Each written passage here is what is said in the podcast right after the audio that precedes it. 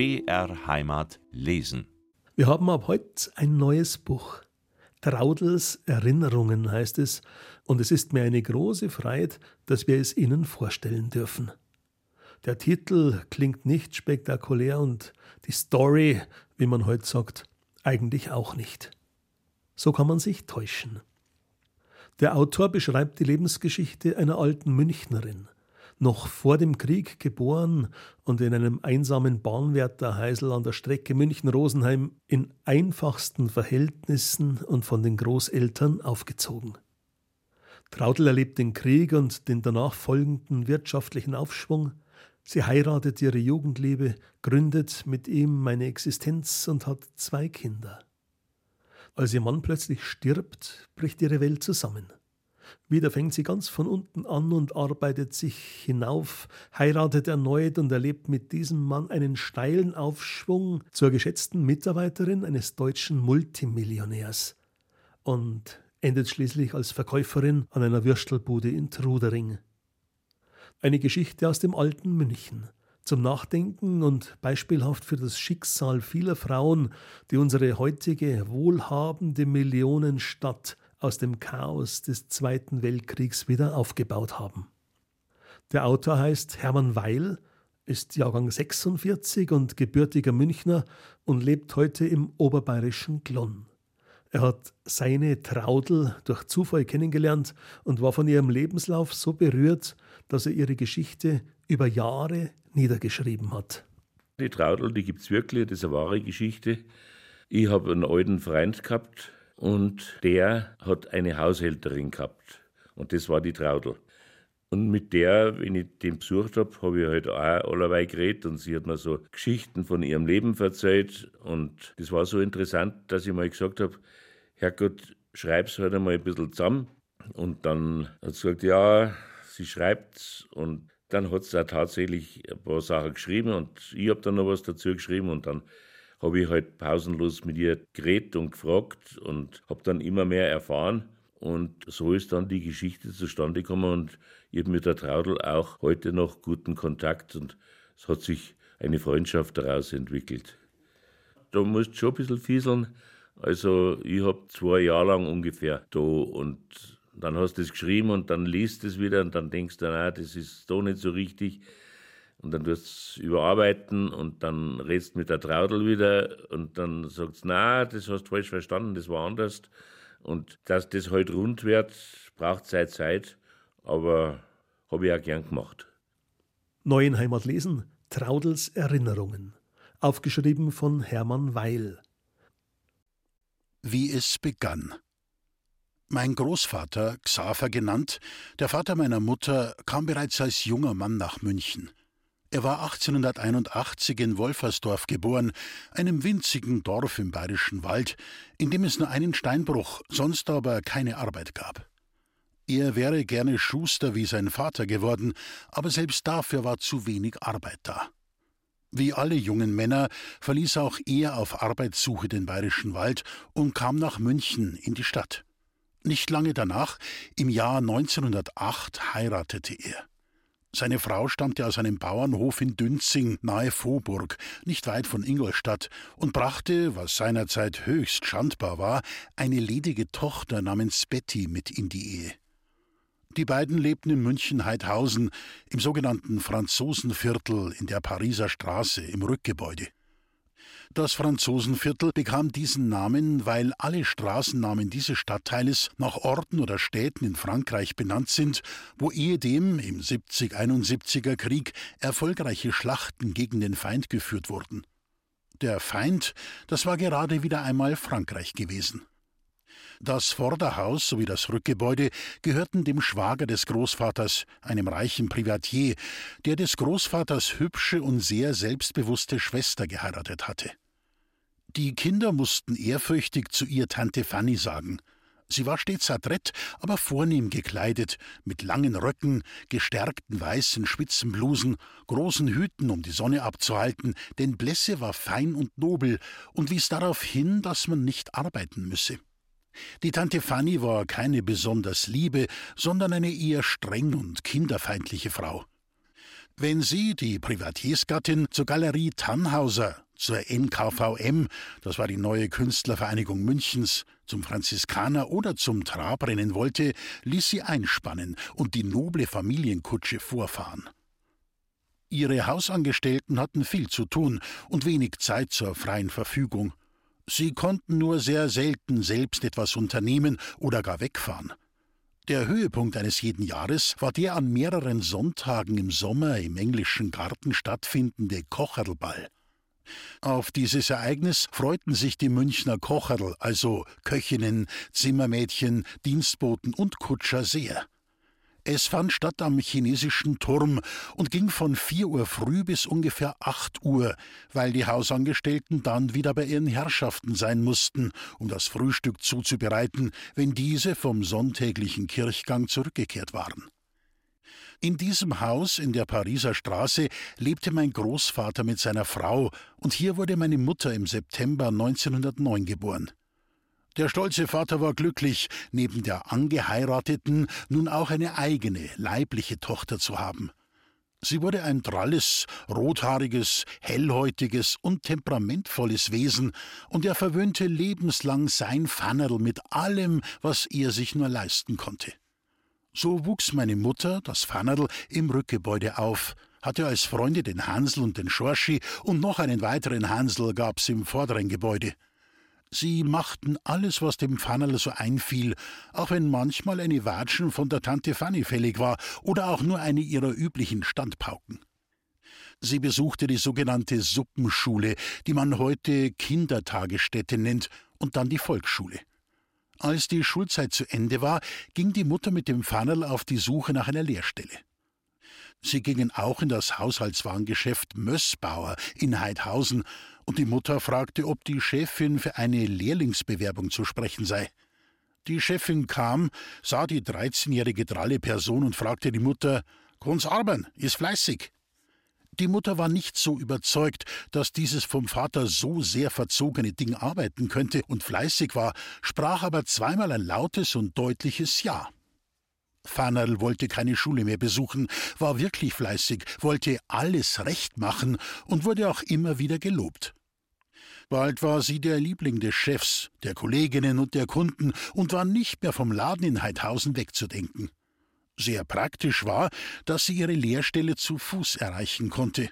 Von der Pariser Straße zum Weißenburger Platz waren es nur zehn Minuten zu gehen.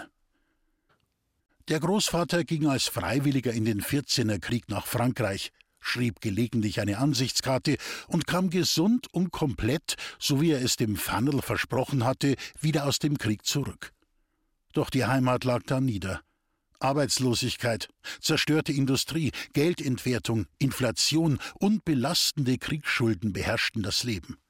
Der einst fürnehme Schwager verlor seine beiden Häuser und alles, was er hatte, und der Großvater musste samt Frau und den beiden Kindern die Wohnung in der Pariser Straße räumen. Mit Gottes Hilfe und viel Glück erhielt er eine Stelle bei der Eisenbahn als Bahnwärter für die Stellwerke 1 und 2 in München-Riem, verbunden mit der Auflage, auch in diesem Bereich eine Wohnung zu nehmen. In Dagelfing, gleich neben der Trabrennbahn, stand das ihm zugedachte Bahnwärterhäusel, welches aber derzeit noch von seinem Vorgänger besetzt war, der nun in Rente war. So begann eine mühsame Wohnungssuche, leider ohne Ergebnis. Schließlich fand er eine Wohnmöglichkeit in der Einöde bei der Familie Schatz. Sie hatten ihren Schafstall etwas umgebaut und einigermaßen bewohnbar hergerichtet. Notgedrungen mietete er sich dort mit seiner gesamten Familie ein. Dieses Gebiet war, als meine Mutter so 13 oder 14 Jahre alt war, eine Einöde mit Wiesen und Feldern. Und es gab dort absolut nichts, nur die Familie Schatz wohnte da, sehr ärmlich, mit ihren Tieren. Heute ist dieses Gebiet längst von der immer weiter wachsenden Großstadt München einverleibt und heißt nun Trudering.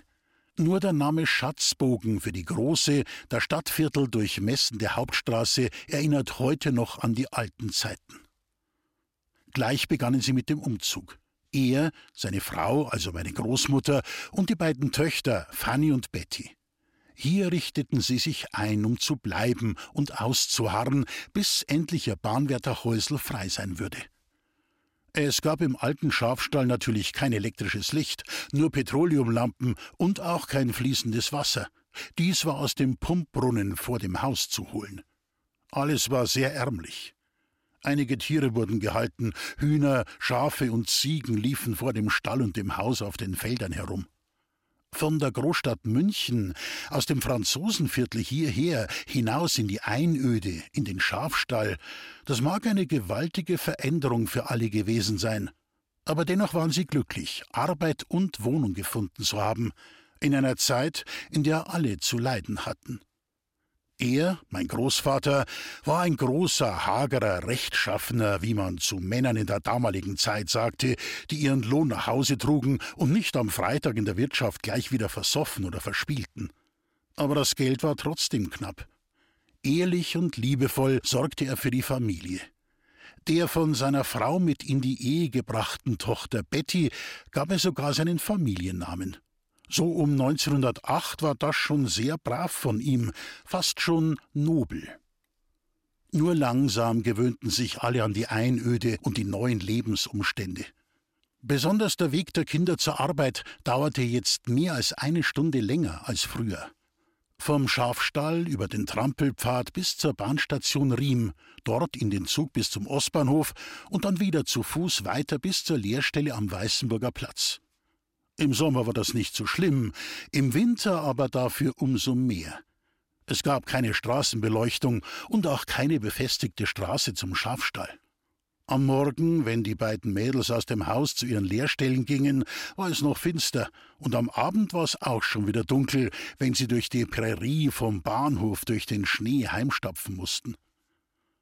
Im Frühjahr und Sommer hatten die Gärtner rings um die Einöde ihre Felder mit Gemüse wie Wirsching, Kohlrabi, Weißkraut, gelbe Rüben und vielem anderem mehr bepflanzt.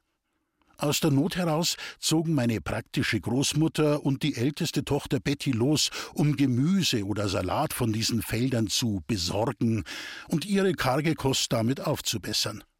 Das Fannerl aber war eine Schisserin. Sie blieb zu Hause und betete, dass die beiden nicht erwischt werden, weder von den Gärtnern noch vom rechtschaffenen Opa, der lieber verhungert wäre, als etwas zu besorgen. Er hätte das nie wissen dürfen, denn er war ein viel zu redlicher Mensch. Zum Glück ist er nie dahinter gekommen, woher das Gemüse und die Kartoffeln stammten. Immer am Sonntag mussten Betty und Fannerl in die Kirche nach Trudering gehen, weil es die Mutter so wollte. Die Betty ging immer brav in die Kirche, Fannerl aber ging ins Wirtshaus Göttler, bestellte sich ein Gracherl und der Wirt sagte ihr, wann die Leute wieder aus der Kirche herauskamen. Fannerl fädelte sich in die Schlange der Kirchenbesucher ein, fragte ihre Schwester, verbunden mit einem Tausch- und Schweigeangebot, über was der Pfarrer gepredigt habe und welches Gewand er trug. Der Handel ging dann weiter, bis die beiden kurz vor der Haustüre angelangt waren und Betty ein vorteilhaftes Angebot erhielt. Die Mutter ist nie dahinter gekommen, dass Fannerl nicht in der Kirche war. Das Bahnwärterhäusel. Ein ganzes Jahr lebte die Familie im Schafstall bei der Familie Schatz. Dann war endlich das Bahnwärterhäusel frei geworden und es kam der lang ersehnte Umzug aus der Einöde. Es wurden Persilschachteln, Kartons und Reisekörbe gepackt, der Leiterwagen aufgeladen und mehrmals über den Trampelpfad bis zum Bahnwärterhäusl gezogen und wieder zurück. Die Möbel und den Rest der Habseligkeiten transportierte ein Pferdefuhrwerk in die neue Heimat. Die Frau Schatz war die einzige, die geweint hat und traurig war, dass die Familie auszog, weil sie jetzt wieder viel allein sein würde. Als der Tisch und die Bänke ihren Platz gefunden hatten und die übrigen Sachen im Haus verstaut waren, gab es für die Eisenbahner, die alle mitgeholfen hatten, eine Maß Bier und eine Brotzeit und noch einen besorgten Radi dazu. Juhu! Alle jubelten und waren sehr froh, künftig im Bahnwärterhäusl zu wohnen. Fernerl sagte, Mei, ein elektrisches Licht und wir wohnen an der Straße, ist das schön. Der Großvater meinte, so, das ist jetzt unser Heimat für die nächsten hundert Jahre. Und jetzt rammt euch ein Zeig da, wo sie gehört. Ich muss jetzt in Dienst gehen.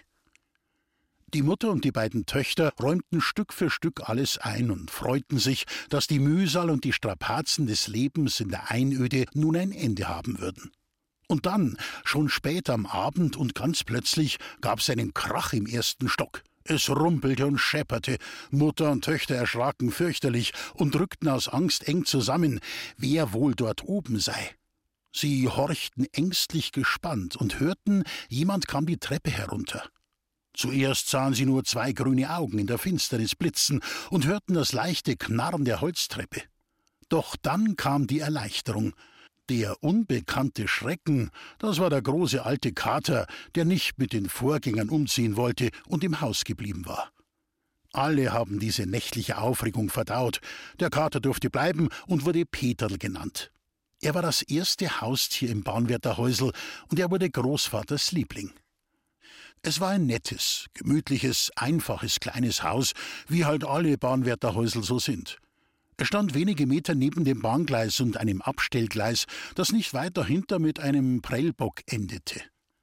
Über ein paar Steintreppen gelangte man in den Hausgang, eine Tür öffnen und schon war man in der geräumigen Küche, in deren Mitte ein großer gemauerter Herd stand.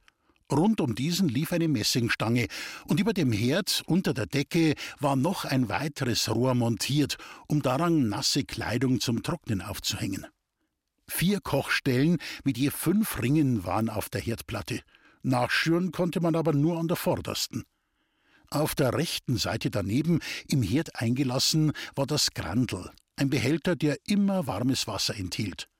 Der Deckel war aus Messing und wurde immer blitzblank geputzt. Das Grandelhaferl, ebenfalls aus Messing, mit dem man das warme Wasser aus dem Grandel schöpfen konnte, stand dahinter.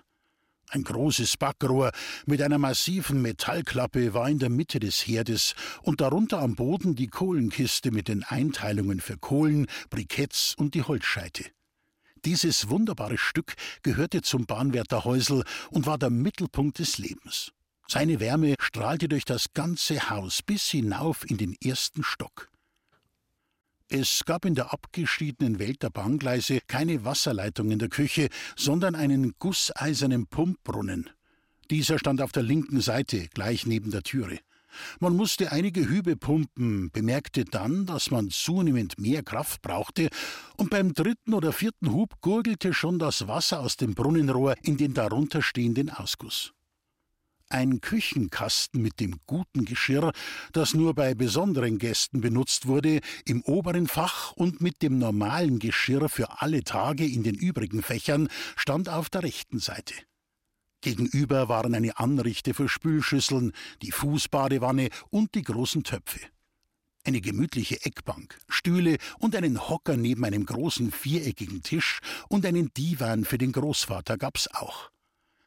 Neben der Eingangstüre führte eine Tür ins Schlafzimmer. Dieses war ausgestattet mit dunkelbraunen Möbeln und einer Zimmerlinde, die am Fenster stand. Grün gestrichen waren die Kommoden, der Pumpbrunnen, sämtliche Türen, Fensterrahmen und draußen das Gartentürl, der Zaun, der Schlitten und der Leiterwagen. Grün war die Eisenbahnerfarbe. Die, glaube ich, hat nichts gekostet und wurde überall verwendet, wo etwas zum Anstreichen war. Und grün war auch die Türe vom Gorssteu. Zu jedem Eisenbahner, der in einem Bahnwärterhäusel wohnt, gehörte ja für die tägliche Milch eine Ziege, Gors oder auch Eisenbahnerkuh genannt. Neben dem Gorsstall befand sich der Hühnerstall mit weißen, schwarzen und goldfarbenen Hennen und zusammen mit ihnen auch ein sehr unfreundlicher Gockel, gemeinsam mit einigen Enten und Gänsen. Auch die Hasen, die mir immer so leid getan haben, wenn mein Großvater verkündete, dass er demnächst wieder einen schlachten würde, waren dort untergebracht. Bald kam dann noch ein weiterer Gefährte dazu, ein lieber, netter Hund. Das war ein Mischlingshund von irgendeinem Bauernhof und wurde Rolli gerufen. Von nun an bis hin zu seinem Lebensende hatte der Großvater immer einen Hund. Und egal wie und was, alle Hunde hießen Rolli. Vor dem Haus stand eine geräumige Hundehütte für ihn, aber Rolli ging da gar nicht gerne hinein, er schlief immer im Bahnwärterhäusl. Das hatte er offenbar auf seinen vielen Spaziergängen so mit dem Großvater vereinbart. Eine Waschküche und einen Geräteraum gab's auch noch, natürlich auch mit grün gestrichenen Eingangstüren. Dort wurden die Signalhörner für die Streckengeher aufbewahrt, sowie Schaufel und Werkzeug für alle möglichen Arbeiten. Wenn den Streckengehern irgendetwas Gefährliches an den Gleisen auffiel, mussten sie in das Signalhorn blasen und Alarm geben, denn es gab ja keine Funkgeräte oder gar Handys. Wärme gab's nur in der Küche. In der Kinderkammer im ersten Stock waren im Winter Eisblumen an den Fenstern und die Bettdecke war vom Atem gefroren.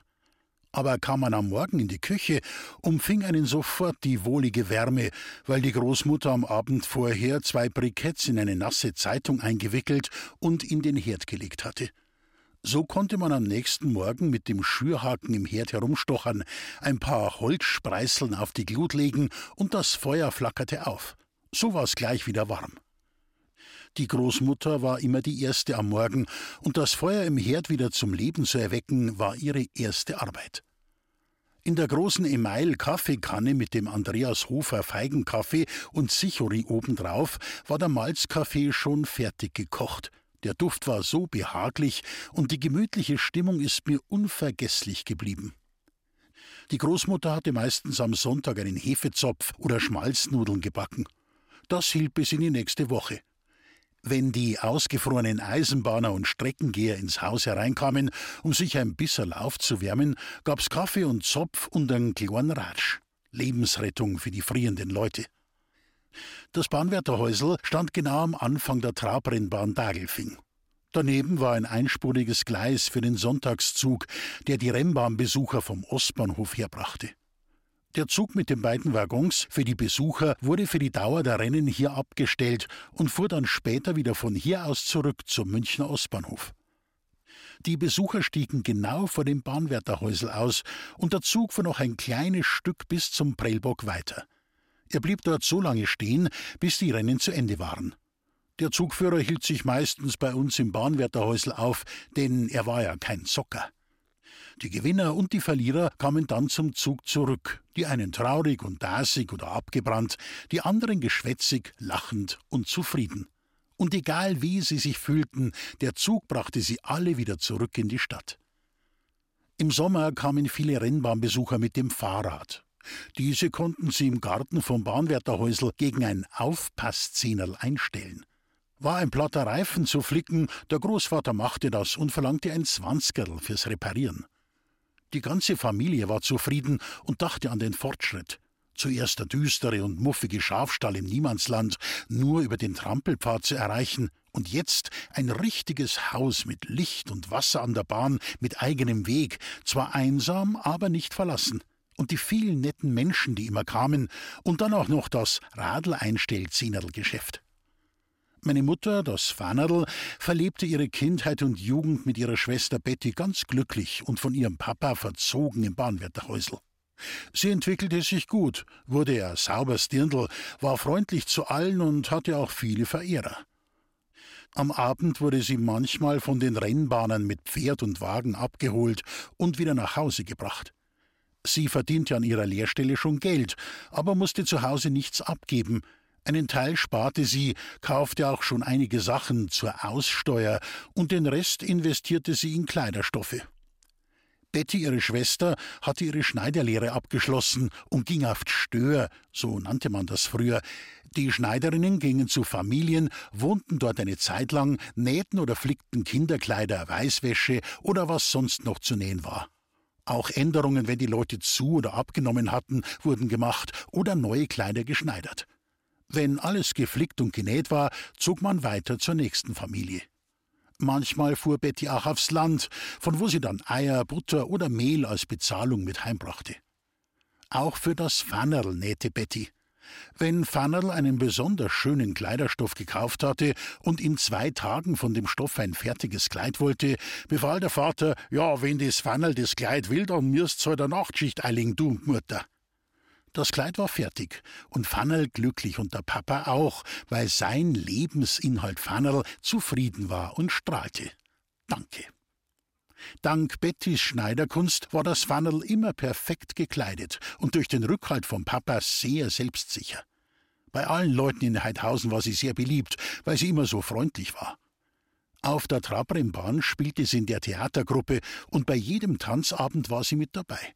Sie liebte die Menschen, wurde von ihnen geliebt, und ihr Leben war so schön. Nur eines gefiel dem Fannerl gar nicht. Von Zeit zu Zeit musste die Ziege zu einem Bock gebracht, getrieben oder irgendwie dorthin gezogen werden, um wieder Nachwuchs zu bekommen. Und darüber war mit dem Vater auch nicht zu reden. Das war ein unumstößliches Gebot und ein Auftrag, der immer ihr zugeteilt wurde. Da konnte das Fannerl auch lamentieren, so viel sie wollte. Die Ziege musste zum Bock. Aber irgendwie hat sie das auch immer geschafft. Als Fannerl 21 Jahre und damit volljährig war, ging sie zum Friseur und erfüllte sich ihren lang gehegten heimlichen Wunsch. Sie ließ sich ihre langen roten Zöpfe abschneiden und einen Bubikopf machen. Das war in den 30er Jahren der absolute Renner. Mit sehr gemischten Gefühlen kam sie mit ihren kurzen Haaren nach Hause. Mutter und Schwester meinten, uns gefällt ja deine praktische Frisur, aber wie erklärst du das dem Papa? Als der Papa heimkam, lauerte Fannerl im Kinderzimmer, bis er die Eisenbahneruniform abgelegt hatte und gemütlich auf seinem Divan lag. Dann kam sie mit ihrem Bubikopf zu ihm, busselte ihn ab und schmiegte sich an ihn, hielt ihm die Augen zu und sagte: Erst schauen, wenn ich sage. Jetzt. Er war im ersten Moment erstarrt, als er sein Fannerl mit den kurzen Haaren sah, aber sie strahlte ihn an und schenkte ihm ihre zu einem Zopf geflochtenen roten Haare. Schon lachte er wieder und war gar nicht sauer. Was immer Fannerl wollte und machte, es war für ihn in Ordnung. Sie lernte schließlich auch ihren Freund, den Sepperl, kennen und eröffnete ihren Eltern, ich will den Sepperl heiraten. Die besorgten Eltern hatten die gleichen Fragen wie alle Eltern überall auf der Welt. Was ist er? Verdient er gut? Kann er dich ernähren? Kann er mit Geld umgehen? Wer sind seine Eltern? Trinkt er? Spielt er? Keine Ahnung, ich heirate keine Eltern, ich liebe den Seppal und will ihn heiraten. Kurz und bündig war ihre Antwort. Der Seppal stellte sich vor, schüchtern, einen Sommermantel an, den Hut drehte er nervös in den Händen und fragte zaghaft, ob er das Fannerl heiraten dürfe. Die Eltern sahen sich an und sagten sich, er scheint ein anständiger Kerl zu sein. Also, sie waren einverstanden, und im August 1931 wurde in Feldkirchen geheiratet. Die Lage in Deutschland war verworren. Die Weltwirtschaftskrise erreichte ihren Höhepunkt. Hitlers NSDAP zog in München mit ihrer Parteizentrale in das Braune Haus ein und Arbeitsstellen waren rar geworden. Die Hochzeitsfeier fand im Münchbräu mit vielen Leuten statt. Das Mahlgeld war nicht teuer, und so kamen alle, denen der Hochzeitslader Bescheid gesagt hatte. Das Fest wurde selbstverständlich vom Brautvater bezahlt. Fannerl wollte vor allem tanzen, am liebsten die ganze Nacht. Als Braut konnte sie das natürlich. Walzer rechts, Walzer links, Passauer Polka, Charleston, der letzte Schrei damals, und Tango. Sie beherrschte alle Tänze, und das größte Kompliment für sie war, wenn ihr ein Tänzer sagte, Fannerl, du tanzt leicht wie eine Feder. Es war der schönste Tag in ihrem Leben, wie sie zu sagen pflegte. Ihr Mann, der Seppal, wollte nicht tanzen, der wollte lieber Karten spielen. Schafkopf, das war sein Leben. Und während Fannerl die ganze Nacht tanzte, spielte er mit zwei Spätzeln und dem Herrn Pfarrer bis in die frühen Morgenstunden Karten. Die Hochzeitsnacht war natürlich entsprechend kurz, aber sie konnten lange ausschlafen, denn Fannerl hatte Hochzeitsurlaub und der Seppal war arbeitslos. Beide hatten sich in Feldkirchen eine Zweizimmerwohnung eingerichtet. Seppal hatte 3000 Mark gespart und Fannerl 1000. Sie hatte auch noch die komplette Aussteuer, denn sie war ja vom Fach. Ihre liebste Beschäftigung an ihrer Arbeitsstelle im Haushaltswarengeschäft war Aussteuer zu bedienen. Sie hat nie etwas vergessen, nicht den Schuhlöffel und nicht den Bierwärmer. Sie war einfach tüchtig, wie ihre Chefin oft zu ihr sagte. Seppal war von Beruf Dreher, genau gesagt Spitzendreher, aber wie die meisten Männer in dieser Zeit war auch er arbeitslos. Er machte kleine Geschäfterl mit dem Verkauf von Brennholz und Holzbündeln. Dafür holte er Wurzelstöcke im Wald, Äste und alles, was man so holen durfte, zerlegte und bündelte sie. Die Leute in der Nähe kauften gerne seine Ware. Fannerl arbeitete lange und kam zumeist spät mit dem Zug nach Hause. Der Seppel ging nachmittags ins Wirtshaus zum Kartenspielen. Er gewann immer. Er trank keinen Alkohol, kein Bier, nur Gracherl, also Brauselimonade. Seinen Gegenspielern gab er gerne ein Bierchen oder ein Schnapsal aus. Die freuten sich über seine Großzügigkeit. Doch er blieb nüchtern und voll konzentriert, Die anderen passten nicht mehr so gut auf und verloren meistens. Sie wollten aber immer wieder mit ihm spielen, um ihn zu besiegen, was aber ziemlich schwierig war. Seppal meinte, so ist halt das Leben, jeder hat auf sich selbst aufzupassen. Er hatte kein schlechtes Gewissen und das Geld der anderen. Er verrichtete die Hausarbeiten, kochte für seine Frau. Wenn sie erschöpft spät von der Arbeit heimkam, gab sie ein warmes Supperl, eine warme Stube und ein Fußbad. Das Fußbad Wandel war schon gerichtet und mit dem Grandelhaferl das warme Wasser eingeschöpft. Fannerl war höchst zufrieden. Ich glaube, mein Vater war ein echter Hausmann, lieb und clever. Wenn er in der Wirtschaft gerade so am Gewinnen war, kam es manchmal vor, dass er sich verspätete und noch nicht eingeheizt hatte, bis sie heimkam. Dann erzählte er ihr, der Mond hätte zu stark in den Kamin geschienen, so dass er kein Feuer zusammengebracht habe. Die Ahnungslose glaubte ihm das. So lebten die beiden zufrieden, mit gutem Kontakt zu den Nachbarn und Freunden. Sie hätten gerne ein Grundstück für ein Häusl kaufen wollen. Zum Helfen beim Bauern haben sich die anderen Arbeitslosen angeboten, für ein paar Mark ein Maß Bier und Brotzeit. So war das in dieser armen Zeit. Man war füreinander da und half sich.